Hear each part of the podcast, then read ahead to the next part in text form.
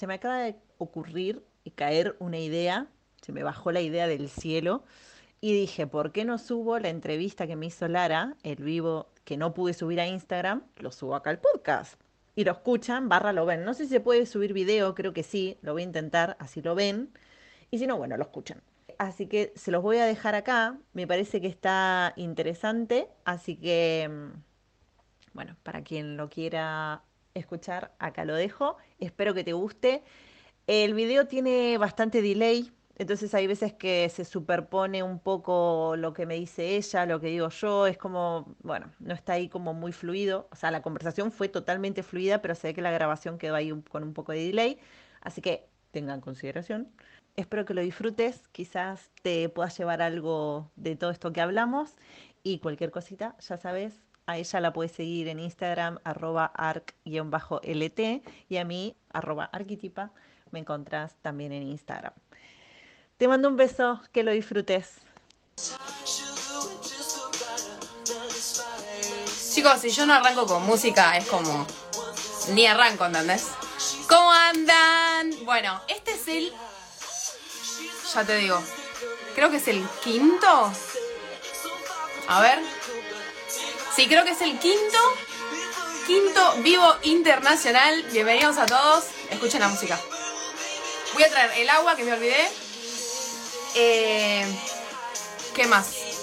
¿Qué más me olvidé? Por ahora nada más. Ya somos 25, pa. ¡Hola! Saludos de México. Bueno, no sé, o sea, tremendo el vivo de hoy. Siempre digo lo mismo, pero porque todos son tremendos, chicos. O sea, me voy superando, eh, es la idea. Eh, y aparte, la invitada que tenemos hoy. Una locura. Espera, ya sé lo que me olvidé. El mouse. Cinco minutos. A ver cómo apago esto. Ahí está. No me fui, eh. Estoy acá. Estoy acá, no me fui. A ver, a ver, a ver. Acá estoy. Ahí está. Porque tengo acá la computadora. Por eso me van a ver mirando para allá. Espera. Que no veo nada. Porque tengo el aro allá. Tengo el aro acá atrás. Ahí está. Bueno, bajando la música. Ahora sí. ¿Cómo andan? Chicos, hoy vamos a hacer en la entrevista a una arquitecta que emigró. Emigró del país. Será porque estoy con algunos problemas técnicos. Bien, voy a dejar la música ahí. ¿Sí? Por ahí en un rato la apago porque no se va a escuchar nada, ¿viste? Bien, acá estoy preparando las preguntas que les vamos a estar haciendo a Aye. Ya vayan pensando, espero que la hayan visto en las redes sociales. Porque yo les dije, mírenla, miren lo que hace. Así vienen preparados para eh, hacerle las preguntas. Porque chicos, son 40 minutos que la vamos a tener acá. No es que la tenemos para siempre. Igual, seguramente vaya, ella, si le escriben por privado, les va a responder todo. Bien, esto lo voy a hacer un zoom porque de acá no veo nada. ¿Cómo andan? Acá dicen, no soy arquitecta, pero me recibí hace poco también y quiero emigrar el año que viene. Ok, ¿te va a venir bien este vivo entonces? Vamos a hablar de ese tema. Ahí está. Bueno, ya está todo preparado. ¡Ah! Espera. Eh, voy a poner esto acá. Más o menos. Ahí está. Bien, ¿quién más? A ver. Justo me recibí y estoy en esa. Listo, Juli. Es para vos entonces. Bueno, ¿listo? ¿Están preparados? Quinto Vivo Internacional. Vamos a estar entrevistando a Yelén González. Eh, cualquiera, dije. González. Oc, te recibiste ahora. Arquitecta en Argentina. Uy, estoy diciendo cualquier cosa. Para, reseteamos. Arquitecta en España. Ahí va. Listo. Arrancamos entonces. Bueno, Sí, perfecto. Aye, ¿me escuchás? Hola, ¿cómo estás? ¿Qué mo- No, no, no, estás ¿Me bien. manché el diente? Yo tampoco, Ay, ¿no? Yo tampoco. Somos así. Viste que yo lo tenía preparado pero digo, a ver, a ver, hoy ya me puse las pilas y lo verdad, terminé.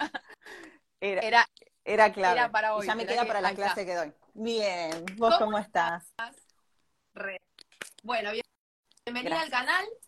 Eh, ahora perteneces al grupo de las charlas que se llaman OCME ah, Muy emoción, o sea, estoy encantada. Muchísimas gracias, de verdad. Muchas gracias por contar conmigo también. Bueno, no, gracias a todos por estar, No sabes todo lo que vamos. Chicos, preparen las preguntas y preparen el video porque esta chica. Y encima a mí me dan para hablar y yo me pongo a hablar y en esto, este vivo pues ya a durar, no sé, tres horas. Lo que tenga que durar, mi amor, lo que tenga que durar, ya sabes.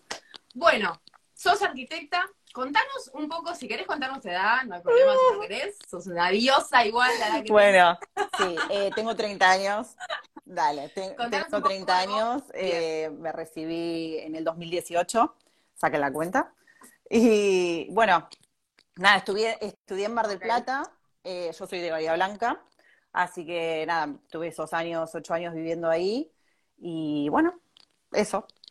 Perfecto.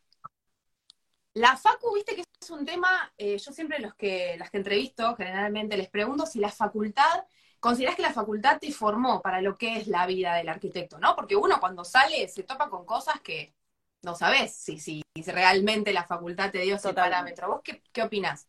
Más que nada de la facultad. sí, yo hablo obviamente por, por lo que viví, pero yo sé que no, la facultad tiene mucha teoría y le falta práctica. Si hay algunas opciones que, vos podés elegir y si tenés la suerte y la oportunidad de hacer prácticas en algún estudio o alguna empresa, sos tocado con la varita. Pero no todos tenemos esa oportunidad. Entonces, eh, sé que cuando salís estás un poco en bolas, por decirlo de alguna manera. Y, y bueno, yo creo que sí, falta más práctica que teoría. Claro, eh, sí, la verdad que acá pasa lo mismo, por eso, y me sorprende que a cada persona que entrevisto, cada arquitecto dice lo mismo, que la facultad se queda corta en el sentido de que mm. la realidad es muy diferente, pero sí, por lo menos nos da herramientas como para decir, bueno, no es que claro, en bolas, ¿entendés? Hablando, o sea, salimos con herramientas, pero bueno, la realidad es muy diferente. Totalmente, totalmente. Es que le falta ahí un toque, obviamente que son, no sé, seis, cinco, ocho años, depende de lo que uno le lleve, que obviamente puro conocimiento de que te sirven como persona, como profesional, pero claramente que después eh, no te enseñan a cómo desarrollarte con los clientes, con otra gente, cómo desenvolverte de alguna forma, ¿no? Esa seguridad que uno por ahí lo tiene, siempre lo, lo lográs con la experiencia. Entonces, si no tenés la oportunidad en ese momento eh, de trabajar a la par, ¿no? En un, eh, mientras estudias, claro, después te ves ya recibido como diciendo, eh, sí, lo tengo que aprender. O sea, es como, la gente es un poco más, ¿cómo decir? Si, si vos te recibiste, ya tenés menos posibilidades de equivocarte, menos oportunidades como de aprender, porque se supone que ya lo tenés que saber. Mal. Tal cual, hay como esa creencia misteriosa que en realidad pasa con todas las carreras. O sea, cualquiera universitario que sale al mundo real tiene poca o nada de experiencia. Eso te iba a preguntar si en tu facu eh, hay prácticas. Viste que, bueno, en la mía, por ejemplo, tenés que tener unas prácticas en un estudio, unas pasantías, eh, y cumplir una cierta cantidad de horas para poder recibirte. ¿En la tuya te acordás? sí, sí, estaba la opción, pero no era obligatoria. Entonces, claro, no, que yo para ah, mí eso tiene que ser obligatorio porque costaba mucho, como había mucha demanda y poca gente quería estudiantes, eh, entonces, claro, eso no convenía. Si tenías la suerte de que alguien te contrate, genial, podías hacer ese, justamente cambiar eso y tener como una materia menos en, todo lo que es el, plan de estudio, pero no era obligatorio. Y yo sí trabajé, pero no, no me contó como, como eso, pasantía. Justamente fue, bueno, por suerte. Bien. ¿Y cuántos años fue tu carrera? ¿Seis también? Seis. No, eh, Mar del Plata. Bahía Blanca. Mira vos. Sí. Eh, eh Mar del Plata, No había en ese momento, ahora sí eh, hay, pero la pusieron creo que en el 2016. Ah. Y claro, yo empecé la carrera en el 2010. Así que me decían, bueno, espera que la pongan. Ah. Yo no voy a andar esperando a ver que no sé cuándo, porque era algo que se hablaba, pero no se sabía exactamente cuándo. Y gracias a Dios me dieron la oportunidad de mis viejos de decirme, anda si querés amar de estudiarlo, y fue como, bueno, dale, fui. Entonces fue por eso más que nada. Y ya después me quedé ahí en Mardel, tenía todos mis amigos, todo no me iba a andar haciendo todo el cambio. No, no Claro, ya la habías empezado ahí. Ya está. Claro, olvídate. Sabes que me quedé pensando en el tema de el tema del trabajo, ¿no? Lo importante que es por lo menos salir de la facultad eh, habiendo trabajado algo, por lo menos si no es con las pasantías, habiendo eh, justamente sido contratado por alguien. ¿Vos considerás que eso es importante? Eh, y vos lo hiciste también, esa es la otra pregunta. Primero y principal, considero que es muy importante trabajar eh, mientras haces la carrera y obviamente que, eh, que, sea en relación a lo que, lo que estás estudiando, ¿no? ya sea arquitectura u otra cosa. Pero lo considero importante por el hecho de esto, ¿no? de que cuando salís ya tenés otro tipo de experiencia de formación extra que te va a servir para, bueno, o encontrar otro trabajo, desarrollar vos tu, tu no sé, lo que quieras, ¿no? Eh, tu estudio lo que sea.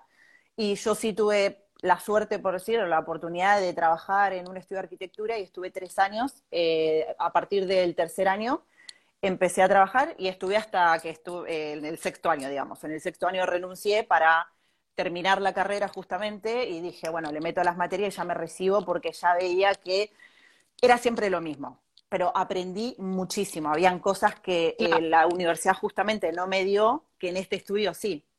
Perdón si aburrido con el micrófono. No sé si escucha. Ok. No, no, no, no pasa nada. Se escucha muy bajito igual. sí, como que estás agarrando cosas. Bien. Entonces, eh, trabajaste en un estudio y decís que trabajar en un estudio conviene o trabajar en otro lado que no sea un estudio. Porque, ¿Por qué te pregunto esto? Porque a otras chicas que entrevisté, que son arquitectas, una le dijo, chicos, no trabajen en arquitectura, van a trabajar toda su vida en arquitectura, aprovechen para hacer otra cosa, ganar plata y, no sé, disfrutar. Otra dijo, sí, es fundamental porque en el futuro lo ideal sería que te contrate una constructora, por ejemplo. ¿Vos qué opinás sobre eso? ¿Qué tipos de trabajo decís? A esto tienen que apuntar. Yo creo que va a depender de cada uno. Va a depender de cada uno. Yo no te puedo decir que apunten a esto o al otro porque creo que cada uno tiene necesidades y, gustos distintos. A mí generalmente las empresas constructoras nunca me llamaron la atención porque siempre me gustaba el diseño, me gustaba más. Eh, los estudios de arquitectura siempre hacen cosas más pequeñas, más chicas, entonces a mí me gustaba eso, ¿no? De vamos directamente a lo bonito, que justamente es eso lo que hoy me dedico, ¿no? Pero eh, iba más con lo mío, ¿no? Entonces las empresas constructoras siempre como que lo veía que era muy ingenieril, como digo yo, mucha construcción, mucho esto, lo otro, que obviamente te da una, o sea, una experiencia, una formación increíble, pero a mí no me gustaba y yo lo evité completamente. Entonces, no me acuerdo cuál era la otra pregunta, que si no me voy por las ramas. No, no, eh, eso de, mm, es verdad esto que decís, de que somos todos diferentes, y vos apuntaste a la escala chica, la escala proyecto porque las empresas constructoras y decís que los totalmente, totalmente, depende de cada uno. No es que, a ver, depende a lo que quieras aspirar, depende cuál es tu sueño de trabajar de algo, quizás sea justamente una empresa o, sea ser autónomo, o sea, ser, ser, digamos, tener tu propio estudio, algo, no sé. Entonces yo creo que va a depender de cada uno. Pero eso sí, lo que para mí sí es importante, trabajar, obviamente de lo que sea, porque eso te va a dar una independencia, ¿no? De, ya sea económica, ¿no? Es como digo, quizás lo que quieras hacer es trabajar para ahorrar y, e irte a hacer el viaje de tu vida antes de, qué sé yo, cumplir los 30 o no sé, digamos, cada uno hace de su vida y tiene sus cosas primordiales que uno justamente lo sabe. Entonces, eh, yo a mí personalmente lo, lo tomé como experiencia, que dije, esto me va a servir para que cuando encuentre otro trabajo, porque yo nunca había eh, tenido en cuenta, digamos, como que no era opción trabajar por mi cuenta, siempre pensaba en trabajar para otro. Y la verdad que decía, bueno, si quiero trabajar para otro y quiero aspirar a esto, voy a tener que empezar de a poco. Y qué mejor ir cuando estás siendo, cuando sos estudiante, ¿por qué? Porque, como decía, tenés más oportunidad de, equivocarte, meter la pata, eh, no te cae toda la responsabilidad encima, tenés muchas más posibilidades de aprender. Ok. Posicionémonos en tu pasado. Viajemos en el tiempo. Y contame, cuando estabas estudiando, entonces vos estuviste trabajando en un estudio, pa, te recibiste. Hermoso, te tiraron de todo. Contame, ¿qué pasó? O sea, porque vos emigraste, ¿ok? Antes, después, después de un tiempo, emigraste. ¿Cómo fue ese proceso previo? Vos ya desde cuándo sabías, yo acá no me veo? O sea, ¿qué es lo que te hizo el clic de decir, esto no es para Yo mí. siempre tuve un gusanito, una hormiguita adentro que me, movía y me, me decía que acá no estaba mi lugar, ¿no? Pero acá, pero no sabía dónde. Yo no tenía un lugar específico que diga, me quiero ir, no sé, a tal lado. Entonces, sabía que eso estaba ahí, pero digo, hay un proceso largo de llegar. Tengo que ver primero qué quiero hacer con mi vida, qué quiero ser, ¿no? Porque ya tengo el título que al final aspiramos y nos movemos por eso y después decimos, es un puto papel, que es como, tanto por esto, es como, bueno, entonces, claro, ahora uno tiene que buscar su rumbo. Y ahí fue cuando dije, bueno, empecé como a hacer introspección, mucho crecimiento personal, psicólogo, obviamente todo. Es decir, bueno, encontrar mi camino, encontrar qué quiero ser y cómo me quiero sentir yo, ¿no? En los lugares que estaba. Ahí fue cuando hice clic que como estaba en Mar del Plata justamente, dije, ya cumplió su ciclo Mar del Plata, está todo bien, es una hermosa, una hermosa ciudad, pero no sé dónde quiero estar, pero acá no. Y como obviamente teníamos que estar garpando alquiler, te digo teníamos porque mis viejos también me ayudaban, digo, mira, no, tampoco puedo estar ahí como, bueno, manténganme y veo qué, qué hago, ¿no? Entonces lo que hice fue volverme a mi ciudad, volver a la casa de mis viejos, y ahí fue cuando dije, voy a buscar mi, mi, mi camino. Y se da que, obviamente, yo en ese momento pensaba que tenía que trabajar para otro, entonces buscaba siempre eh, trabajar para otro, justamente. Además que desarrollé algunos proyectos míos, pero siempre era aspirar a un estudio de arquitectura. O, bueno, se da que justo entro en una empresa que sería como una empresa constructora. Y, ahí fue cuando dije, bueno, e, es una gerencia grande donde habían más de 50 personas. Y yo dije, bueno, está buenísimo, esto aprendo un montón, me contrataron, o sea, un sueldo muy bien, es una empresa en la que ya puedo estar toda la vida, porque son de esas empresas que, bueno, ya te puedes quedar ahí ya está, tengo la vida hecha. Y ahí fue cuando dije, claro, digo, ¿esto es? O sea, ¿toda mi vida voy a hacer esto? No. Y siempre estaba eso, ¿no? Ese ruidito, esa cosa de, no. Y Bahía Blanca, que es mi ciudad, obviamente, porque nací ahí y todo, pero no me gusta para vivir, no, nunca me gustó. Entonces dije, ¿dónde quiero estar, no? Justamente. Y bueno, yo obviamente que tenía amigos y conocidos que estaban en, que, estaban acá en España, y les preguntaba, obviamente que, viste, cuando suben en Instagram fotos y esto decís, wow, qué lindo, yo quiero estar ahí, qué lindo irte esto, lo otro, bueno. Y dije, ¿y si me voy? Digo, a ver, no tengo nada que perder. O sea, ya estoy recibida, ya está, pero no tengo mi casa propia, no tengo auto, no tengo hijos, no tengo mascota. Digo, eh, estoy como, puedo dejar esto y puedo probar a ver qué onda. Y ahí fue cuando dije, bueno, a ver, hace, mm, vamos a centrarnos. Si querés hacer esto, ¿qué tenés que hacer? Bien, ahorrar, primer principal, ahorrar y comprar euros. Bien, ¿cómo hago eso? Obviamente trabajando. Entonces dije, en esta empresa no solo me va a dar experiencia y va a ser un trampolín para que quizás encontrar otro trabajo también, sino también de que, bueno, me va a dar ese, esos ahorros para que yo pueda hacer este viaje. Pero obviamente todo muy, eh, ¿cómo, ¿cómo, decirte? No se lo he dicho a nadie, no se lo conté a nadie, era algo mío que yo lo fui trabajando muy en silencio. Y yo siempre digo eso, trabajate las cosas en silencio hasta que veas que se van a materializar. Porque yo obviamente no sabía qué iba a pasar, no sabía si iba a volver, si me iba a gustar. Yo no, no tuve la oportunidad de venir anteriormente a, ver qué tal y después digo, ay, bueno, sí, me gustó, entonces me voy. No. Entonces digo, si voy directamente voy a ver qué tal, voy a intentar quedarme o conseguir un trabajo, lo que sea, y si no, me vuelvo. Yo le pregunté a mi viejo, le dije, cualquier cosa, ¿puedo volver a casa? Sí, no hay ningún problema, listo, ya está, me quedé tranquila y cualquier cosa puedo volver y tengo la casa de mi viejo y me hago de cero de nuevo, empiezo de cero otra vez. Digo, como tenía que empezar de cero al final, era eso, entonces ahí fue cuando estratégicamente hacía números todos los días, eh, mi incentivo en ese trabajo que por más que, a ver, como te digo, había un montón de cosas que no me gustaban y aunque no me gustaba mucho, mi incentivo era buscar, siempre googlear, ver cosas eh, de España o ver cosas de, distintos lugares, ¿no? De decir, ¿dónde quiero ir? ¿Dónde esto, lo otro? Y, y eso me motivaba más, decir, bueno, cuando camino y voy yendo al trabajo caminando, me imagino que estoy caminando en las calles de España y hacer esto como que manifestarlo de alguna forma. Y fue todo un trabajo tan interno que dije, creo que quiero esto. No sé si va a salir bien, no sé si va a salir mal, pero lo voy a intentar. Y de última, ¿qué tengo que perder? Nada. De última, aprendes. No, tal cual.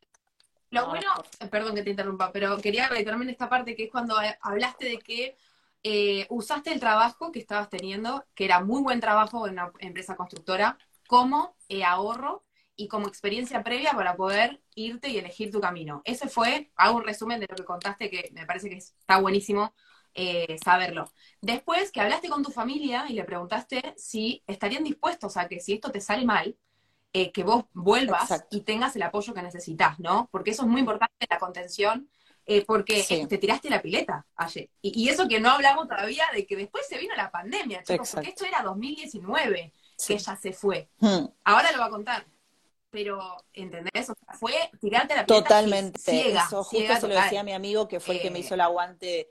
Bueno, tenía un amigo acá en Alicante que me quedé en su casa hasta que conseguí justamente un trabajo en una empresa constructora al mes. Y la verdad que digo, es que me da miedo. O sea, yo obviamente con él, que, que, fue un apoyo también, y yo recomiendo que si se van a algún lado, tengan a alguien de apoyo que digas, bueno, cuento con esta persona. Y, y le decía, tengo miedo porque no sé si hay agua en esta pileta. Literal, ¿eh? Las palabras que dijiste fueron iguales a las que dije en ese año, porque no sabía si había agua y yo me iba a tirar y capaz que me daba un palazo. Pero dije, bueno, ya está, o sea, lo tengo que hacer. Sentía muy adentro, viste, esa vocecita que, que te habla todo el tiempo y digo, es que lo tengo que intentar. Y si sale mal, bueno, ya está. ¿Y ¿Hiciste una vez work and travel, working holiday? O sea, fuiste a Cero, yo nunca había salido del país, chico, nunca había salido del país. Y la piba lo, lo primero que hace es, ay, me voy a Europa y voy a intentar ir. O sea, claro, si, alguien realmente sabía todo, claro, ahí me iban a decir, ah, Serena, o sea, bajar a tierra. Pero por eso digo, ¿no? No influirse mucho por, cuando vos lo contás y contás todo muy como lo, te lo imaginás, la gente, queriendo obviamente lo mejor para vos y eso, empiezan a decir, che, pero cuidado, pero fíjate, pero esto. Entonces, claro, te empieza a influir la energía de los demás, ¿no? Y empezás a dudar.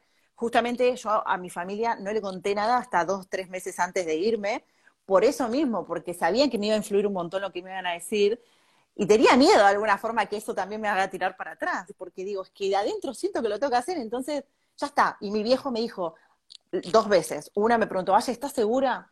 Y digo, no, pero bueno, lo voy a hacer. Y antes, el día anterior a irme me preguntó exactamente lo mismo. Aye, ¿estás segura de irte? Y digo, papá, no me lo preguntes más, pues si me decís otra vez lo mismo, te digo que no y no, no me subo al avión. O sea, no. y, digo, no, nunca estás seguro de lo que vas a hacer. Esas decisiones no estás seguro. Entonces decís, bueno, ya está, veo. Y la verdad que me salió bien, gracias a Dios, o que tenía que ser, yo sentía esa tranquilidad, tenía que ser. y sentía esa tranquilidad como interna de que tenía que estar acá. No sé cómo explicarlo, pero es algo muy adentro. Y por eso no me preocupaba el tema del trabajo y eso, porque yo sabía que algo se iba a dar. Es más, yo en el trabajo este anterior, yo había dicho que me iba porque me habían contratado una empresa, que era, no era cierto, ¿me entendés? Pero era porque no quería que nadie me influya y me diga, no, pero ¿cómo vas a hacer que esto? Y al final, al mes, pues yo estaba segura dentro que me iba a salir y me salió. Y obviamente que hay gente que me dice, ay, qué suerte que tuviste, no, eso no es común. Y bueno, pero lo importante es estar fuerte dentro ¿no? Y creer en vos, y eso se, te da cualquier oportunidad, si vos crees en vos mismo.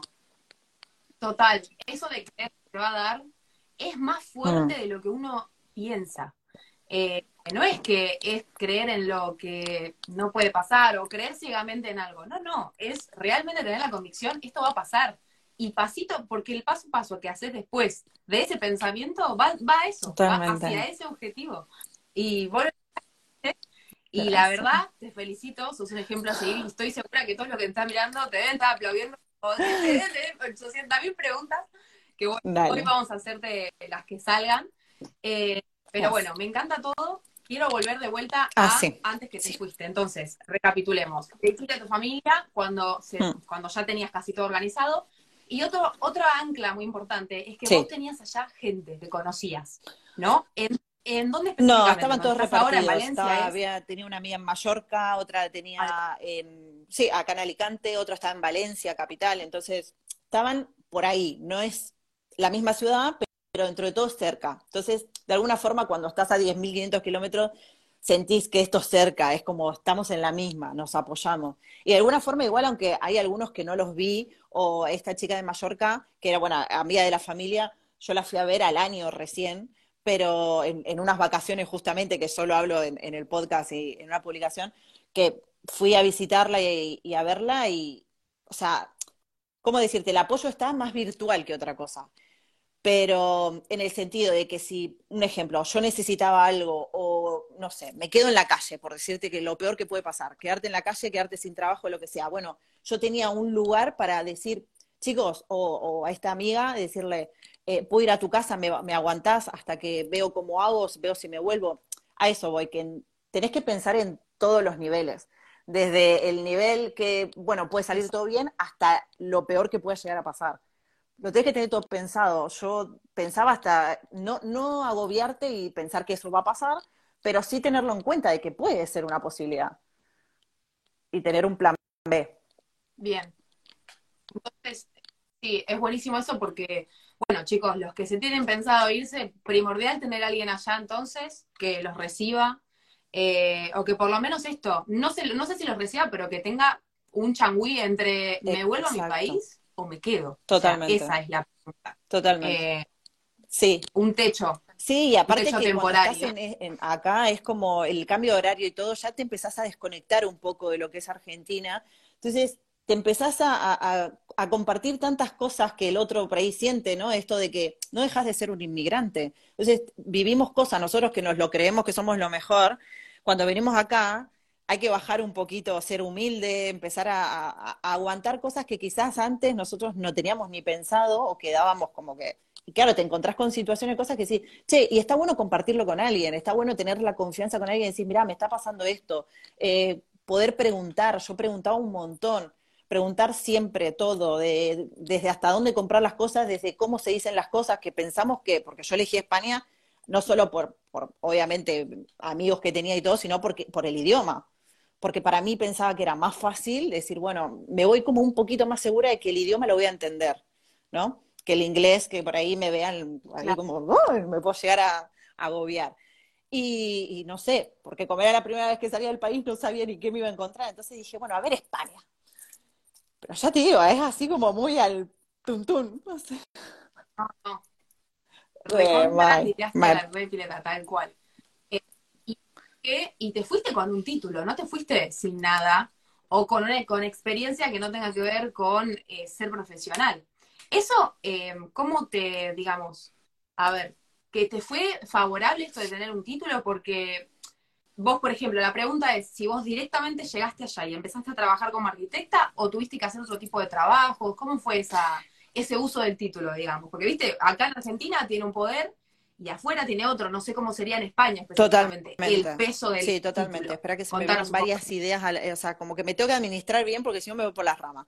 Eh, para mí, obviamente que es importante el título, pero yo más que nada lo sentí como algo interno propio de que como que lo terminé pero en por lo menos los lugares en donde he trabajado y he visto que contratan no te piden título. Es decir, vos lo que tenés que hacer es demostrar, ¿no? Generalmente, no digo todos, hay algunos que sí te lo piden, pero otros es como, no sé, igual en Argentina, a mí también, no me pedían el título, no me pedían fotocopia, solamente me decían, a ver, ¿qué sabes hacer? ¿Qué no sabes hacer? Y demostrarlo, obviamente, porque si te contratan después, ahí tenés tres meses de prueba en los que tenés que demostrar que todo lo que pasaste en la entrevista realmente sea así. Y acá es exactamente lo mismo. Es exactamente lo mismo. Si a vos te contratan por algo, directamente al otro día te pueden tirar a la mierda, o sea, tirar a la calle y decirte, mira, no nos servís porque no lo sabes hacer, o sí, pero el título como título en sí, si vos querés trabajar para otra persona, a mí por lo menos en lo que yo conozco no lo piden. No lo piden. Entonces, Además, yo a mi amiga le decía que estaba por terminar y le digo, ven, y no, la podía terminar y que se le la alargaba y todo y le parecía muy pesado y le digo, intenta venirte, porque acá no te piden el título, si vos ya te queda una materia sola. Y es como si fuera que estás recibida, si venís acá vas a conseguir el mismo trabajo que yo, pero con o sin título, si lo sabes, ¿me entendés? Mira, sí, Mirá vos qué, qué, qué, loco, ¿no?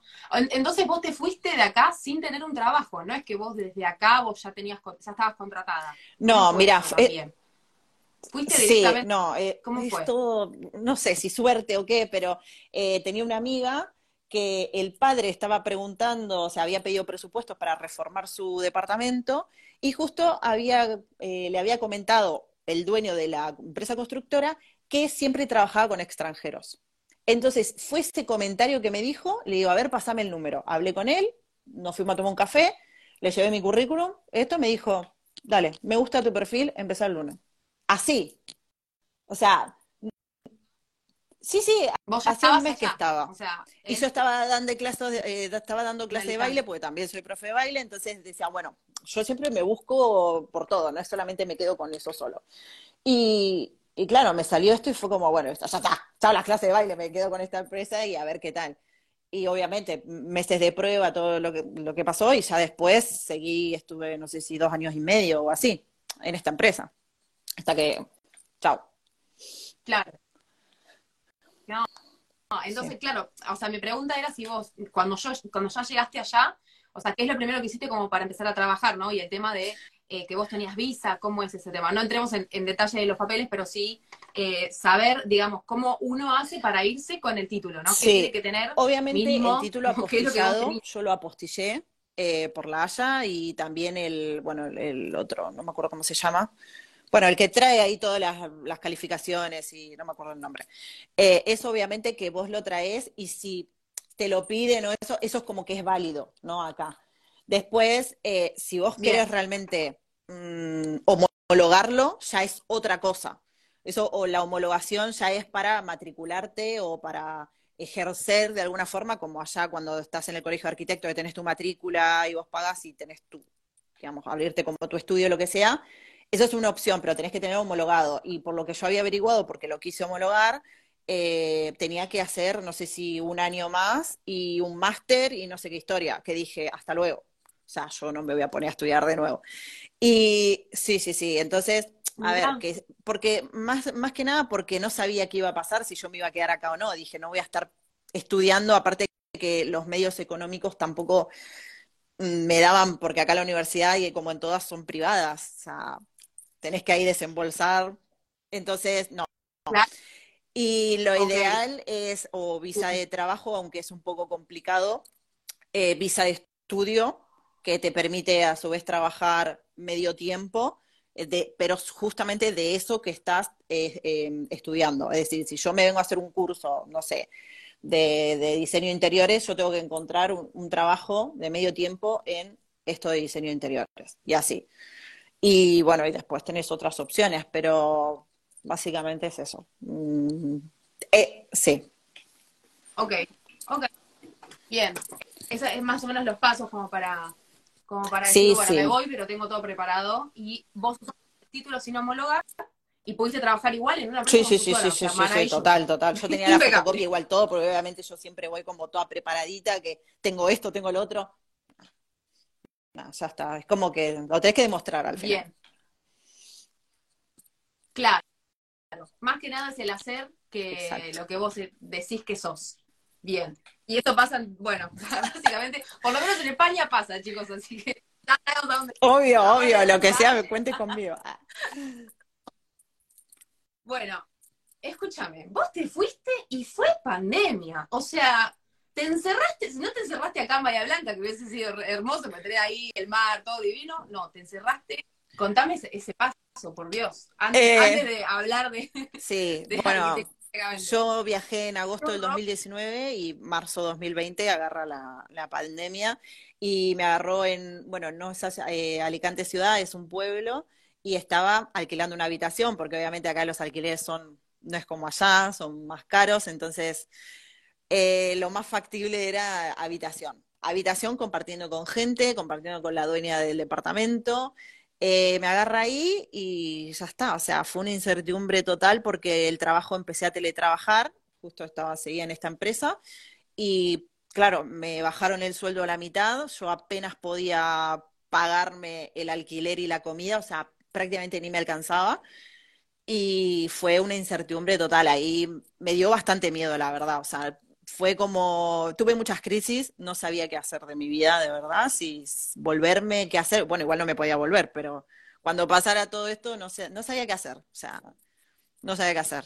Y bueno, la traté de llevar lo mejor que pude y no es una forma de evadir, sino decir, bueno, tengo, se dio esta situación que no la puedo manejar, ¿qué hago? Y ahí fue cuando me empecé a formar, empecé a hacer un montón de cursos, empecé a... De todo, hice de todo. Y fue cuando empecé a meterme más en todo el tema del feng shui, de las energías y me empezó como a caer la ficha un poco de, hostia, que puedo relacionar la arquitectura con, la, con el feng shui. O sea, como que puedo relacionar las energías con esto. Y ahí empecé como, me empezó a, no sé, como esa hormiguita de nuevo de decir, creo que es por acá. Y ahí fue cuando, cuando me empecé a formar, formar, se levantó la pandemia y todo, pero yo seguí con eso y ya sabía que digo, hasta acá creo que en esta empresa no sé si quiero seguir. Me parece que es la primera vez que me replanteé que digo, hacer algo por mi cuenta. Porque no. No, escúchame, Aye, porque está diciendo es impresionante. Eh, el tema de cómo primero la pandemia nos pegó diferente a a cada uno, ¿no? Vos te fuiste, te encerraron en un lugar donde no conocías a nadie y encima lo usaste para eh, decir, bueno, ¿cuál es mi camino? Porque tu camino ya lo habías iniciado. Vos te fuiste y dijiste, acá, por acá es, me voy a España. Llegaste a España y sí, falta todavía. Y ahí fue cuando, gracias a eso, ahora sos, te voy a describir de una manera que después quiero que vos te describas. Chicos, Ayelena hace arquitectura emocional y consciente.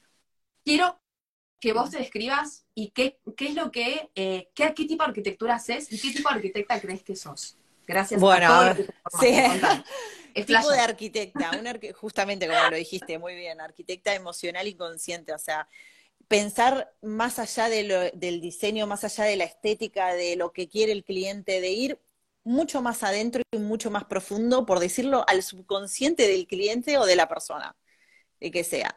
Y porque es como que empezamos a entender que al final, bueno, yo siempre creí en las energías, en el universo y que todo pasa por algo, las leyes universales, entonces le encontré el sentido a que obviamente como todo pasa por algo, eh, nuestra casa también es nuestra casa por algo y que nos está reflejando de alguna forma cosas de nuestro inconsciente. Básicamente es la proyección de uno.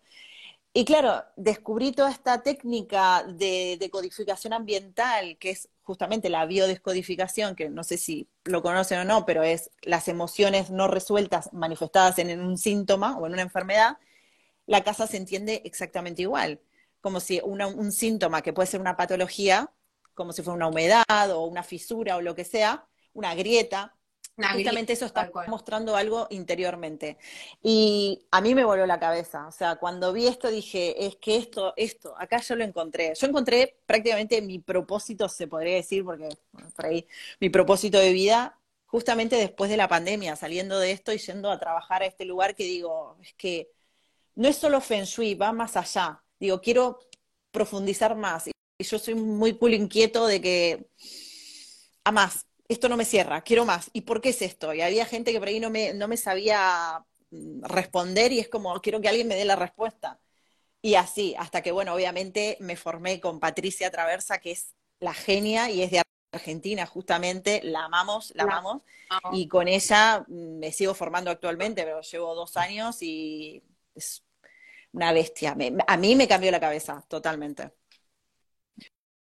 No, no es arquitecta. arquitecta también. Eh, no, ella solamente hace Feng Shui. O sea, Feng Shui con decodificación ambiental, ella creó este método justamente y hace radiestesia, que es la utilización del péndulo, del péndulo eh, la, las geopatías también, analizar las geopatías, que eso es la, la, energía, digamos, que tiene la Tierra, ¿no? Las líneas de la Tierra, que a veces pueden estar perjudicándonos en la salud. Entonces, claro, encontrarle todo este, como todo esto, todo un conjunto es tan interesante y a su vez tan novedoso que te vuela la cabeza. Y que lo he comprobado, porque no es solo teoría, yo es lo que digo siempre, el conocimiento no es poder, el conocimiento aplicado es poder. Y si vos realmente lo sabés aplicar y obtener los resultados, eso es poderoso.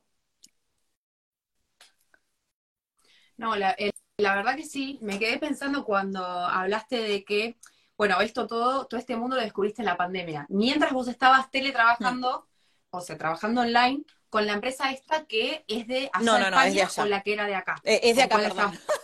es de acá de España, sí. Ah, ah. bien.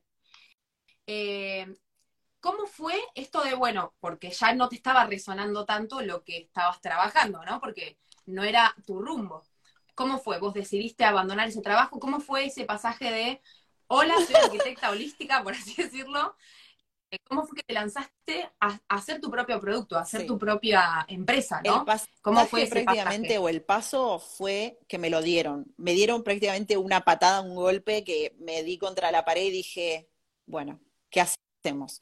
Porque en esta empresa obviamente haciendo igual lo que me gustaba, porque estaba en la, me habían contratado como arquitecta proyectista, yo hacía los diseños de los proyectos, o sea, que era algo que me gustaba, así todo, había algo que no. Y obviamente la gente a mí me influye un montón, y no me gustaba cómo se manejaban, los valores que tenían, la verdad que no me cerraba. Entonces, digo, eh, tengo que salir de acá, pero me veía en esa tesitura de, bueno, pero también tengo que comer y tengo que mantenerme, y después de una pandemia estaba todo jodido para encontrar cualquier cosa, y digo, es que esto ahora es, lo tengo que cuidar como oro, porque es lo que me permite a mí subsistir, ¿no? Entonces, por eso la estiré tanto, al punto de que fue a los meses, bueno, no, después de la pandemia sí habrá sido un año más, pero yo ya estaba ahí como no daba más. Y me acuerdo que, lo tengo que decir porque yo soy así, yo cuento todo con detalle. Eh, yo las noches siempre me dormía llorando porque no sabía qué hacer o no sabía para dónde tenía que ir y le pedí a mi abuela que está en el cielo, le dije, dame una señal, por favor, decime qué es lo que tengo que hacer. Y al otro día me invitaron a retirarme cuando fui al trabajo. Prácticamente de una forma muy sutil me echaron, que claro, obviamente el ego a la primera fue como, ah, a mí me echaron, es como, ¿por qué? Y después decís, gracias, de verdad, gracias, me hicieron un favor. Entonces fue ahí, como yo ya tenía todos estos conocimientos, que estaba formándome, me seguían formando con Patricia y todo, dije, este es el momento, lo tengo que hacer ahora. Fue al, digamos, me empujaron prácticamente a que lo haga. Era, era el momento. Y ahí fue cuando me puse al 100% eh, a trabajar de esto, justamente, armar la página, armar el proyecto, armar el nombre. ¿Qué iba, a decir? O sea, vos te formaste, ok, eh, ¿cómo te presentaste al mundo después de, eh, de todo esto de que dejaste el trabajo? Soy esto, ¿cómo te presentaste? ¿Tenés página web, usas redes sociales? También pregunto esto porque es una herramienta el hecho de difundir lo que somos y cómo ejercemos la arquitectura, porque somos todos diferentes. Y las redes sociales y todo lo que es Internet para nosotros me parece que es el portal mm. de entrada a los clientes. ¿Cómo vos lo usás? Y ahora, eh, yo uso Instagram, sobre todo que lo manejo yo, eh, de, de justamente, que es el proyecto, y ahí subo mucho contenido de valor, pero es verdad que, a ver, soy muy, no sé si polifacética, multifacética, como hago tantas cosas, me cuesta mantener obviamente cuando se te dispersa la energía te cuesta concentrar en una. Entonces, subo contenido de valor, pero no lo que me gustaría, al igual que en este Instagram. Y, la web, obviamente, tengo la web, que ahí está todo, todo, todo especificado, que la hizo Sergio, que es mi pareja, y que se especializa en marketing y publicidad. Entonces, él me ayudó un montón a, bueno, a armar todo, todo el contenido, ¿no? O sea, todo de enfocarnos en las telefamilias, que después digamos, el disparador de esto fue, bueno, las tres familias son las familias que, que conviven, trabajan, teletrabajan o estudian y se relacionan bajo el mismo techo. En la pandemia, que desató un quilombo, que había gente que no podía convivir, que podían, que estaban todos, que se separaron, amigos de Sergio, la mayoría se han separado. Y decís, ¿por qué? ¿Qué pasó? Entonces, empezar a enfocar eso fue cuando ahí hicimos foco y dijimos, es por acá. Yo quiero enfocarme en las familias, no importa tengas hijos, no tengas hijos, me da igual, pero en tu casa que sea como un hogar y poder armonizarlo y poder que te sientas bien, ya sea que tengas que teletrabajar, tengas que, no sé, dar clase, eh, solamente dormir, hacer ejercicio, todo. O sea, y que a su vez tengas buena relación con los demás, ¿no? O sea, que, que con los que convivas, con tu pareja, quien sea, o compañeros, que te lleves bien y que todo eso esté no picado, ¿no? De alguna forma. Y y que es dejado en el espacio, porque a vos te preocupa el hogar. O sea, sos arquitecta de hogares, ¿no? Y de relación. Vos dijiste esa palabra, armonía. Me quedó pegada porque me parece que es lo que... O sea, los clientes que te vienen a buscar, por ejemplo, imaginemos que, yo soy una clienta o que alguien de acá quiere ser tu cliente. Eh, ¿Cómo, o sea, qué es lo que vos haces, no? O sea, yo vengo y te digo que es una reforma, o vos haces eh, proyectás Sí, primero y principal, hago, o sea, de estudios de Feng Shui a arquitectura. Esto es arquitectura, interiorismo y Feng Shui. Significa que si vos querés hacer una casa desde cero o querés hacer una reforma, yo con mis conocimientos, mi título de arquitecta, yo te puedo hacer una reforma, pero yo siempre voy a meter estas técnicas. Me las pida o no me las pida, yo las voy a, obviamente que te voy a asesorar justamente, eh, decirte cómo es conscientemente diseñar tu casa para que sea mejor para vos o para tu familia, pero mm, si realmente no querés ese servicio, yo igualmente lo voy a tener en cuenta porque es algo que para mí es primordial. O sea, diseñar con conciencia es primordial. O sea, porque yo sé que no puedo estar diseñando una casa que por más que la clienta me diga, quiero el baño acá o la cocina acá, te voy a decir, eh, mira, esto te va a perjudicar y te va a dar problemas de salud. O sea, yo no puedo permitir eso y se lo tengo que decir por más que no me lo contrate. Entonces, arquitectura, eso, proyectos de cero o reformas, que salen mucho acá reformas en España. Y después, obviamente, estudios de Feng Shui solamente una casa que vos ya tengas, un departamento, lo que sea, lo que hago es armonizar con todo lo que tenés, con todo lo que te rodea, decir, bueno, ¿cómo pongo mi casa con una buena energía? ¿Cómo la analizo? ¿Estás durmiendo a una buena orientación? ¿Estás trabajando o teletrabajando una buena orientación? ¿Cómo tenés tu cocina, que es la productora de dinero? ¿Cómo tenés hasta tu decoración? Porque todo te está hablando un mensaje. ¿Cómo estás abordando tu vida? Entonces, mis clientes prácticamente son gente con conciencia, con un nivel de conciencia más evolucionado en el que saben que estas técnicas las buscan y las porque funcionan. O sea, más energéticas, más que creen en las energías, que son más de terapias naturales y que cuando llega la hora de refaccionar, reformar o diseñar sus espacios o su casa, buscan esta, estos profesionales que están especializados en determinados temas. Bien. los clientes eh, te buscan, entonces vos decís que, porque hay dos cuestiones. Una, que vos buscas a los clientes eh, presentándote de una manera en las redes sociales y en la web, ¿no? Usar todo lo que es eh, el, por los portales online. Y la otra es como ellos te buscan a vos, con el tema del boca en boca, o cómo ellos Sí, te pueden encontrar, porque vos un estudio, físico, eh, un estudio físico tenés o solo trabajas online. Mira, ¿Cómo yo ahora, creo que así lo voy a hacer, yo trabajo online únicamente, porque trabajo desde casa y porque me permite llegar a muchísima gente. Yo todos los clientes que he tenido no son de Alicante, justamente son de ciudades cercanas o de Madrid o de cercanías ahí de, por el norte, entonces claro, presencialmente eso sería un gasto que yo no o sea, que quizás podrías hacerlo, pues, pero es más eh, caro. Me explico, entonces es una oportunidad que puede tener cualquier persona en donde esté y pueda acceder a estos servicios sin tener que justamente depender solamente de una ciudad, porque yo solamente me muevo a Alicante y alrededores, no. O sea, puedo llegar a más gente. Entonces, ahí justamente el boca en boca, eh, por amigos, por, bueno, la familia de mi pareja, eh, fueron como llevando de, esto se lo comentan a este, de este paso a tal, y tengo unos amigos también que son interioristas, están en Valencia, y hago colaboración con ellos, y ellos también me, traen a clientas que justamente son que, bueno, diseña, quiero una reforma con estilo Japandi, claro, y quiero con Feng Shui. Bueno, esto va para allá, porque esto es más el estilo que manejo yo y ellos ya se dedican a otra cosa más de lujo y más de esto, que si bien obviamente yo puedo hacer con lujo y, demás, pero los clientes justamente que buscan el lujo quizás no son tan evolucionados conscientemente, no sé cómo explicarlo. Y, no. Eh, Ayer, eh, te hago una pregunta porque me quedé pensando en el tema de la distancia, porque nosotros los arquitectos es muy común esto de tener obras que no son del lugar donde estamos y nos estamos constantemente moviéndonos. De hecho, nos recomiendan tener una camioneta para tener todo en el baúl y agarrar la camioneta e irse a la ruta donde tengamos que ser, porque nunca te salen eh, obras y trabajos cercanos. ¿Y qué importancia lo que vos decís? Porque, a ver, eh, una cosa es, trabajar, ir al sitio, relevar, eh, sacar datos, ir a la casa, porque en tu, en tu caso, no sé si vos tenés que conocer la casa de tu cliente para poder eh, eh, digamos, dar las recomendaciones de la orientación, de los espacios eh, bien ordenados, no sé porque yo no tengo ni idea, pero ¿cómo lo manejas? ¿no? O sea, ¿vos vas a la casa de tus clientes o es todo online?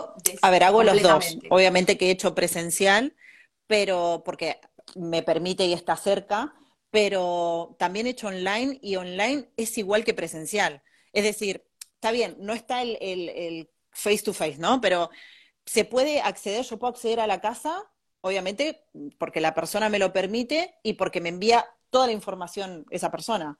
Es decir, el plano, si ya lo tiene dibujado, genial. Si no, me lo mide o lo que sea, o contrata a alguien de, no sé, que tenga en su pueblo o en su ciudad y le hace el plano, ¿no? Y el plano a mí me lo envía, me dice la dirección, me manda fotos y videos de cómo es el recorrido y yo después voy con, con esa información pausando el video, viendo cuál es la decoración que hay, las fotos que me mandó, todo, y como es tan, eh, ¿cómo te digo? Tan, em, no me sale la palabra. Bueno, eso, ¿qué? Eso. Tan, eh, no, no, a ver, que, claro, no, que con la, brújula tenemos eh, medidas exactas, y entonces, eh, claro, no, no hay posibilidad de fallar. O sea, eso es así, con las medidas y todo, yo después voy mirando y el recorrido virtual que hago, que lo tengo, y aparte que yo siempre me manejo con videollamadas, entonces todo el tiempo estoy que, a ver, que mostrame, no, mira, se me pasó esto, foto, video, y al final eh, es como estar ahí. No es lo mismo, pero es una, opción que, sí. Aparte, sí. Eh, aparte no es que después de la pandemia todo se empezó a tener una mirada diferente a lo, digital? Como que, ¿por, ¿por qué no totalmente, virtualmente, no? Totalmente. y aparte que a mí me costó eh, proponérmelo, pero dije, esto es lo que va conmigo, yo es lo, esto es lo que quiero hacer. Obviamente que me gusta ir a la casa, porque me apasiona ir a la casa de la gente y ver cómo que tienen diseñado y todo, pero que si no está la posibilidad, porque, bueno, no sé, hay también kilómetros, no tengo para, para moverme porque no tengo auto, entonces es más complicado, digo, se puede hacer virtual y es mucho más accesible, mm, más asequible, más todo, es como mejor, más cómodo, no, no tenés que andar perdiendo tiempo de movilidad, de esto, lo otro, ya está, trabajas de casa, fin, y la persona se adapta, podemos coordinar una reunión online y no te tenés que encontrar en ningún lado y tomamos un cafecito pero a distancia. Y ya está. Para, mí es lo mejor, es muy cómodo y, es, y qué sé yo, para mí es una forma de trabajar que no la había eh, valorado antes y que ahora dije, va a ser mi, mi forma de trabajar. Y la gente que le guste bien y si no, lo evaluaré, pero... Sí, sí, sí. Perdón que te interrumpa. Pero sí, es verdad, está buenísimo. Y bueno, yo te digo, creo que la pandemia fue como el puntapié de decir, bueno, este camino se puede transitar, lo voy a transitar. Y la gente también está más cómoda, porque si no, no te elegiría. Y hablando de eso, eh, entro a la pregunta que está fijada. Acá Julia, capa total, ojalá la conozcas. Ella es de Córdoba. También fue, ella participó de la serie de entrevistas. Ay, qué genial. ¿Qué hace Juli? Escucha, el primer cliente, ¿cómo salió? De boca en boca, vía marketing digital. También fue, virtual, agrego otra palabra. Si querés contarnos cómo fue el primer cliente de bueno, primero obviamente fue boca en boca, era una amiga de mi suegra y que vivía en Murcia, bueno, vive actualmente, y bueno, quería hacerlo con Feng Shui, ella también es muy de energías y todo, y me había comentado ya, y dije, bueno, si te animás, lo hacemos. Y fue, obviamente, como una presión también de, bueno, es familia, ¿viste? Tenés que, ya no es un cliente solo en sí, es como que también tenés que demostrar, ¿no? Está esa presión un poco. Pero la verdad que salió, o sea, fue increíble. Para mí fue una experiencia increíble. Primero y principal porque yo sé que todos los proyectos que a mí me llegan son algo que tengo que sanar yo y me vi reflejada en un montón de cosas que tenía ella que sanar en cuanto a los, esto, ¿no? Lo que hablaba, los mensajes inconscientes, las patologías y todo lo que se le presentaba. Y, bueno, ¿cuál era la otra pregunta? Eh, bueno, y la experiencia, ¿cómo fue? Eh, ¿Cómo fue? Y si contanos tu primer cliente, bueno, ¿qué es lo que tuviste que hacer? Fui, eh, obviamente ella no tenía el plano, así que tuve que medir toda la casa y hacerle el plano también. Pero mm, nada, después saqué fotos de, la, de toda la casa como estaban, hasta de la decoración, y la verdad que ese trabajo ahí fue cuando dije, bueno, Aye, tenés que resumir un poco porque te estás yendo al carajo con el nivel de detalle, o sea, pero hasta el más mínimo cuadro yo te lo analizaba, ¿no? Y que eso es lo que a mí me gusta en realidad, pues digo, ¿por qué? Me cuestiono todo. Entonces ahí fue cuando, bueno, le hice un estudio, se lo preparé y la presentación sí fue online porque bueno, yo estaba igual con otras cosas y tal, entonces dije, mira, lo podemos hacer online si querés para no esperar tanto a que yo vaya y te lo muestre ahí, si total es lo mismo, porque la presentación yo no la imprimo, yo te lo muestro en PDF.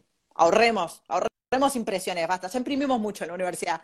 Al pedo, no. nada, entonces, em, nada, era virtual, así que nada, que se lo presenté online, yo siempre las videoconferencias las hago por Meet, comparto pantalla para que la otra persona la vaya viendo y le voy señalando cosas y me va viendo y voy hablando, o sea que es prácticamente como estar al lado. Y le comento, obviamente, yo hago el resumen de todo lo que sería el estudio, todo lo que analicé, ¿no? Ella le hice un estudio súper completo, que es el más completo de todos, y al final cuando termina me dice, Aye, no lo puedo creer. Le digo, ¿qué? ¿Qué pasó? Ah, y me dice, no, es que los cuadros que me dijiste que saque, porque a todo esto paréntesis, la hija eh, pinta, ¿sí? Es pinto. Entonces vi que la decoración que tenía en la sala de estar era muy, muy random, era como que había un Mickey, había una iglesia, había un árbol, y digo, ¿por qué está esto puesto? ¿No? ¿Qué es lo que quiere decir detrás estos cuadros que ha pintado? Y va que, paréntesis, también, otro paréntesis, otro paréntesis, que la madre obligó a su hija a ir a un taller de pintura, que era estos los cuadros que hacía, ¿no? Cierro paréntesis. Entonces, ¿qué hice? Yo analicé todos los cuadros y medí la energía, de, o sea, la frecuencia vibratoria, la energía de cada cuadro. Y ahí fue cuando ella me dijo, no puedo creer que me hayas dicho que saque de mi casa, que quite todos los cuadros que mi hija hizo por obligación, por entregas que tenía que hacer de, esta, de este estudio. Y los cuadros que me dijiste que vibraban bien son los cuadros que me regaló para el Día de la Madre o para mi cumpleaños. Toma para vos. Me dice, ¿cómo sabes esto? Digo, bueno, no, es que yo no soy bruja ni nada, yo explico todas las técnicas y justamente radiestesia, que es el péndulo, la utilización del péndulo, yo mis diseños y todo, hasta lo más mínimo, pregunto si esto es eh, lo mejor para esta persona o realmente lo, lo, puede sacar o cómo lo podemos armonizar. Y es una forma más de armonizar espacios que son mensajes al final de tus guías espirituales lo crean o no, es así, de los guías espirituales que, que sí, que te están diciendo es así, es asá, eh, para que vos de alguna forma pases esta vida y transitándola de una forma más armoniosa, no tan a los palos, no tan con conflicto, ¿no? Siempre vamos a tener cosas que resolver, pero la idea es hacerlo de lo más sano posible. Mirá vos cómo ella entonces eh, no se daba cuenta de que esos cuadros estaban influyendo negativamente en su día a día, porque lo que vos, el estudio que hiciste de Feng Shui, que ahora quiero que, nos cuentes más o menos de qué se trata el Feng Shui, porque si bien yo lo sé, por ahí desde tu mirada es algo nuevo, eh, de cómo eso eh, influye en el día a día. Contanos, porque, ¿por qué te pregunto esto? Porque ella te pidió eh, que le analices todos los espacios, las paredes, los pisos. No, ella me pidió un estudio de Feng Shui. también? Prácticamente. Ah, ella, eh, estudio Feng Shui se conoce mucho, está, hay veces que se pone muy de moda o en tendencia, ¿no? De, ay, quiero armonizar los espacios y te digo que acá pongas unos patitos mandarines y acá pongas unas moneditas y ya está. No, va más allá de eso. Entonces, cuando yo hago los estudios, generalmente me dicen, wow, a mí me habían hecho un estudio Feng Shui antes y esto no era lo que me decían. O sea, como que voy más allá. Entonces, esta mujer lo que quería era armonizar los espacios, hacerlos, quizás eh, analizar la energía y ver cómo puede mejorar, porque sabe que eso obviamente le, influye en su día a día y a sus hijos también. Ella tiene dos hijos y veía que por ahí no estaban bien o que sufrían por ahí de algún tipo de, enfermedad o lo que sea. Entonces, claro, ¿qué está pasando con eso, no? Y cómo está la casa influyendo en esto.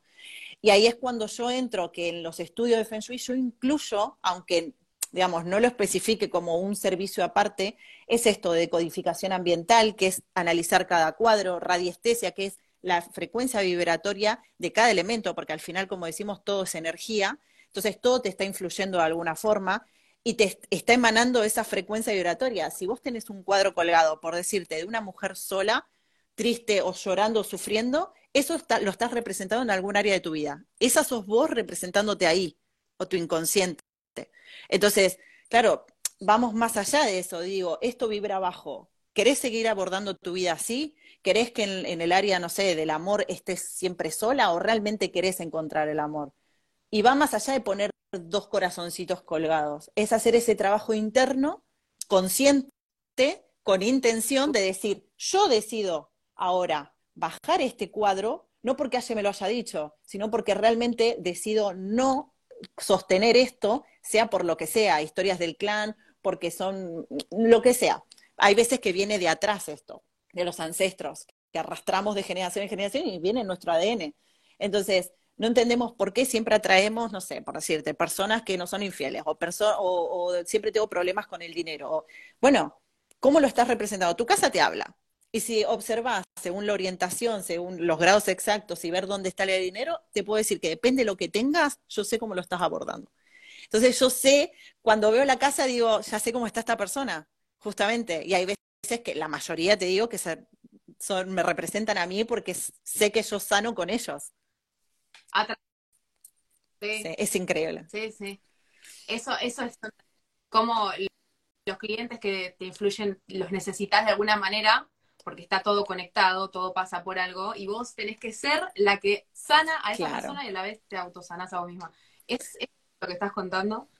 Eh, me quedé con eso de, la importancia de la decoración eh, y de que mm, de que todo tiene una influencia y esto de volver al tema de cómo fue que la clienta se quedó en shock. Vos le mostraste y le dijiste, esto te recomiendo sacarlo porque te está influyendo todo, todo. Vos le explicaste todo. Y te dijo... Sí, sí, sí. Aparte que yo, o sea, en el estudio te pongo todo. Es decir, esto lo tenés que sacar por esto y esto, no porque se me canta el culo de decirte, de sacarlo y ya está. No, te explico el por qué, te explico lo que significa y si vos realmente resonás, o sea, la otra persona, mi clienta en este caso, resonó con eso, ahí es cuando me dice, es verdad. Mostrarle lo que sea, ¿eh? temas familiares, eh, problemas con, con la madre, relación con la madre o la familia, todo está representado ahí. Entonces, claro, ahí me decía, ay, sí, yo no quiero que se repita esto, o sea, yo lo quiero sanar. Cuando realmente te das cuenta que lo querés corregir, ahí está en la otra persona, pues yo no puedo obligar a la persona que lo haga. Yo te entrego toda la información, yo te digo todo lo que tienes que hacer y obviamente tenés un seguimiento que te hago luego, porque obviamente que cada uno tiene su proceso y su tiempo a hacer las cosas, no lo vas a hacer de un día para otro así como así y lleva mucho tiempo. Y que no hayan resistencias, obviamente, porque hay veces que por ahí decís, ay, bueno, ya fue, lo saco la semana que viene o lo saco otro día y así se pasa. Eso es una resistencia. De alguna forma inconscientemente no, no, no, querés el cambio. Entonces, eso, que yo estoy no importa que pase un mes, dos meses, lo que sea, me decís, Aye, ahora voy a poner las protecciones, Aye, ahora voy a hacer este cambio, ¿qué Y yo estoy ahí porque eso. Y la, la mujer, obviamente, que, bueno, se estaba, me decía esto, ¿no? De cada vez que le decía algo era, uy, sí, es verdad, o no, y al final fue cuando lo terminé todo, ella hizo conciencia de esto de los cuadros que había hecho. Hizo como un resumen y dijo, pará, los cuadros que me estás diciendo que saque son todos estos los que hizo por obligación y los otros me los regaló. Y hasta yo me quedé choqueada. Porque si bien yo lo creo, pero que me lo haya dicho, fue como, ¿ves? ¡Ah! Funciona. ¡Ah! Es increíble. No, no, la verdad que gracias a vos, vamos a cerrar porque estamos ya a una hora eh, de vivo. Vamos a tener más charlas si vos eh, querés y seguir participando. A mí, yo me quedo con muchas ganas de seguir esto. Para terminar, eh, quería agradecerte porque me estás presentando, y creo que a todos los que están atrás, nos estás presentando un camino de la arquitectura nuevo. Porque la verdad que yo también creo en las energías, también creo en todo, todo lo que se ve palpable. Ya uno cuando cuando pasa por un montón de situaciones, viste, eh, empezás a ver que la vida te habla también y que vos sos parte de ese flujo. Eh, me estás haciendo ver que desde de como arquitecta puedo hacer un cambio y puedo también operar con esas leyes del universo y de la vida, ¿no? Eh, y se puede hacer eh, cambios en la vida de las personas a nivel, a escala hogar, que es lo que vos haces, porque también estoy segura que se puede aplicar para un montón de cosas, para escuelas, para hospitales. Imagínate es importante aplicar esta arquitectura consciente, emocional en hospitales. Por ejemplo, por así decirlo, ¿no? en centros educativos, en centros de arte, un montón de cosas. Eh, pero quería agradecerte esto, es un camino nuevo, que la verdad lo abrazo porque estoy segura que lo que vaya a hacer en el futuro eh, tiene relación con esto. Y quería preguntarte si quieres hacer alguna conclusión sobre qué opinas sobre este tipo de arquitectura, sobre la importancia de nuestros hogares, que son unas esponjas. En otro vivo, eh, con un arquitecto que ahora se dedica a las constelaciones, eh, me dijo una frase que me quedó grabada, que es que nuestras casas son esponjas em, eh, em, emocionales, energéticas.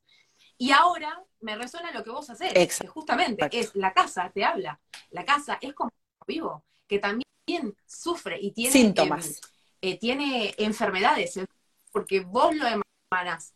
Entonces, ¿cómo hacer desde el lado de arquitectura eh, y, de, bueno, Feng Shui y de diseño de interiores, porque también estás eh, incursionando sobre todo ese mundo, ¿no? ¿Cómo hacer para hacer este cambio? Primero, principal, formarte. Formarte. Eh, no, no, no vayas a pensar solamente en el título, en qué titulación te da, no, en lo que te va a aportar ese curso o, o el, el máster, lo que quieras hacer. Nunca te dejes de formar y que vayas encontrando tu camino, porque solamente un curso no te lo va a dar y que eso te va a ir guiando, es un pasito más en ese camino que vos tenés que encontrar para realmente sentir que lo que estás haciendo es lo que venís a hacer a esta vida o lo que sea, ¿no? De, sentirte lleno, de sentirte que lo que estás aportando al mundo de alguna forma y que cuando vos pones tu granito de arena, esa persona está viviendo mejor.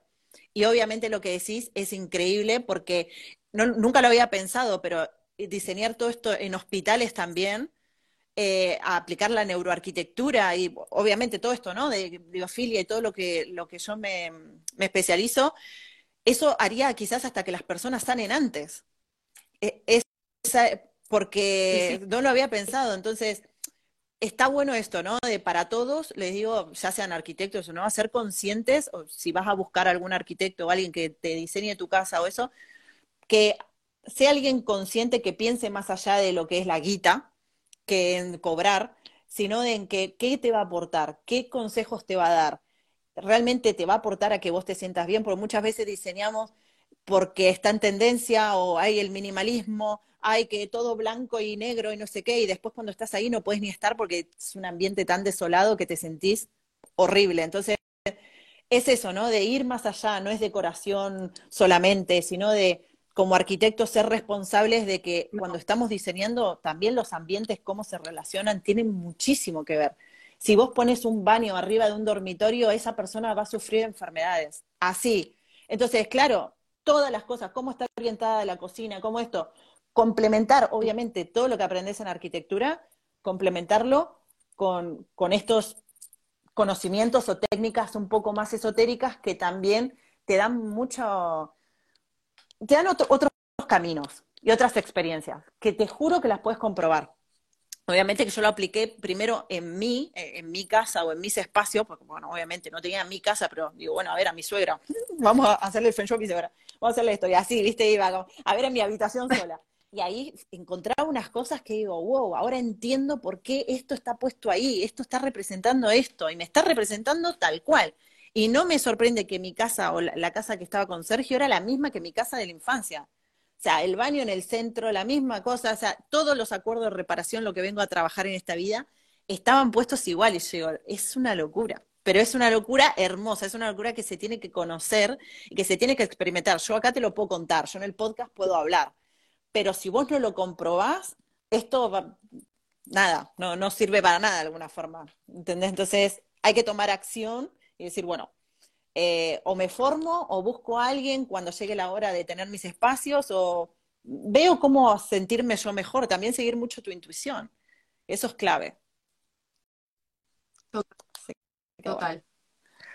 Basta, o sea, se terminó esto de que la arquitectura es linda, funcional y estética. A ver, estamos en la nueva era New Age, chicos. Hay energía, hay cosas que no se ven, están, y hay que hacerse cargo y hay que encontrar arquitectos como, bueno, yo y vos, que no, me formaré sobre esto. Eh, y también difundiré sobre estas cosas, porque la verdad me, me huele en la cabeza y creo que es el futuro y, el presente en realidad. Eh, y bueno, oye, ¿qué decirte? La verdad, te agradezco que estés acá. Contanos eh, cuáles redes sociales, contanos que, lo de tus cosas. Sí, bueno, en Instagram, como ven, es Arquitipa, que lo abrí hace poco pues, solamente para hacerlo del podcast. El podcast pueden encontrarlo en Spotify, si quieren, o en otras aplicaciones que no me acuerdo cuál está, pero es Arquitectura al Desnudo, que justamente hablo de la arquitectura, pero no solo de construcción de cosas, sino también como la construcción de la vida. Hablo de mis experiencias, de cosas que pasan cotidianamente que seguramente te pueden hacer resonar un montón. Y, bueno, mi proyecto, que en donde me especializo más, que ya por ahí no hablo tan como hablo en el podcast, que soy muy yo hablando con malas palabras y cosas así, eh, tengo uno un poquito más profesional, que es el eh, que aunque no tenga acento, porque Sergio me dijo que no tenía que tener acento, va con acento porque eh, el, tilde va en la E, Ashekina, así. Ashekina. Y bueno, es un poquito difícil, pero está ahí en mi, en mi bio, cualquier cosita, eh, ashekina.home en Instagram o la web ashekina.com. Eh, lo pueden encontrar en internet. Y ahí está toda la información y todo, todos los servicios, todo lo que doy, ahí está todo más completo. Que obviamente a mí una hora no me alcanza, vos ya lo sabés, o sea, yo puedo estar, eh, esto es para hablar, no. Bueno, sí. Da para mucho, da para mucho y seguramente tengamos otra oportunidad. Aye, te abrazo en la distancia, gracias, por contar lo que sos y lo que haces. Eh, síganla síganla en la página. Cualquier cosa ella va a responder todo, estoy segura, porque es lo más, todo lo que está bien. Dale, eh, acá, acá los espero. A los que quieran venir, ya saben, en Alicante acá tienen a alguien que los va a hacer el aguante. Gracias, gracias a un beso enorme. Gracias. Nos vemos. Chao.